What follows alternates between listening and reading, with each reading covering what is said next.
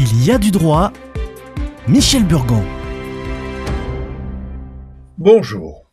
Comme pour les espaces verts, le nettoyage des parties communes peut être confié à un employé d'immeuble salarié, au gardien de l'immeuble ou encore faire l'objet d'un contrat avec une société spécialisée extérieure.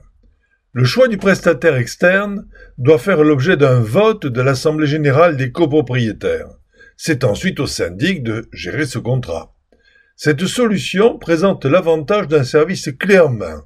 Les produits d'entretien, l'équipement et le matériel nécessaire relèvent du prestataire. Les formalités administratives sont limitées, une facture mensuelle. Les intervenants accomplissent leurs tâches sans créer de lien avec les bénéficiaires. C'est la mission du syndic qui est très facilitée. Contrairement au statut d'employé d'immeuble, qui, lui, caractérise la séparation des pouvoirs. Le syndicat a la qualité juridique d'employeur et est immatriculé à l'URSSAF et encourt les sanctions le cas échéant.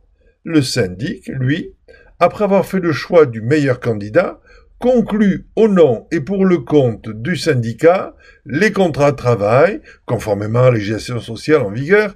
Le syndic peut seul décider des conditions d'exécution du contrat de travail des salariés. Il peut décider d'embaucher un nouveau salarié en remplacement du salarié parti à la retraite, démissionnaire ou licencié. Le syndic peut et doit également prendre toute décision afin de mettre le contrat de travail en conformité avec les règles en vigueur. C'est le syndic qui procédera au licenciement des salariés du syndicat sans avoir à consulter auparavant l'Assemblée générale. Le syndic peut congédier un concierge même en dépit de l'opposition des copropriétaires qui se seraient exprimés à l'Assemblée générale, sauf clause contraire du règlement de copropriété ou du contrat de syndic, et bien sûr, de toute façon, la responsabilité du syndic pourrait être engagée au titre de ce contrat. Des règles spécifiques d'unanimité ou de majorité renforcée sont à respecter lorsqu'il s'agit de supprimer le poste de concierge ou de gardien de l'immeuble.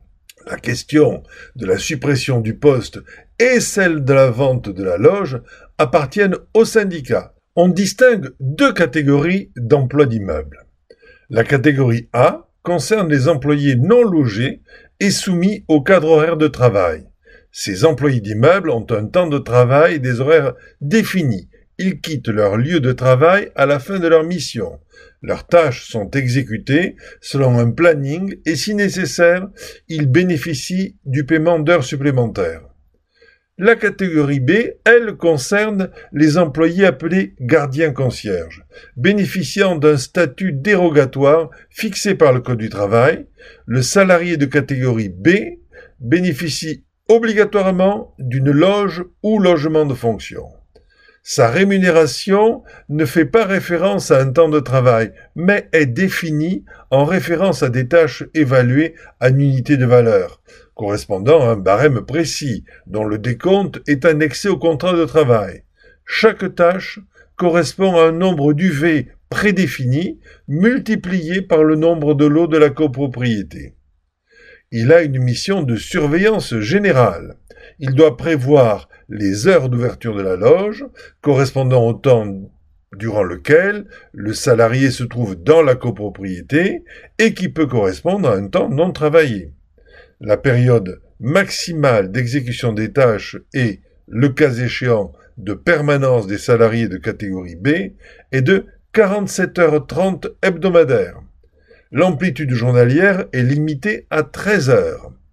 Le salarié de catégorie B est donc un résident de la copropriété et doit être profilé, sélectionné puis intégré dans cet esprit interactif de maisonnée, de voisinage convivial.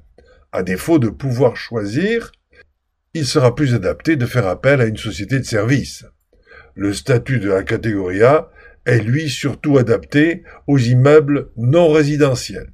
À la semaine prochaine. Consultez le site de l'émission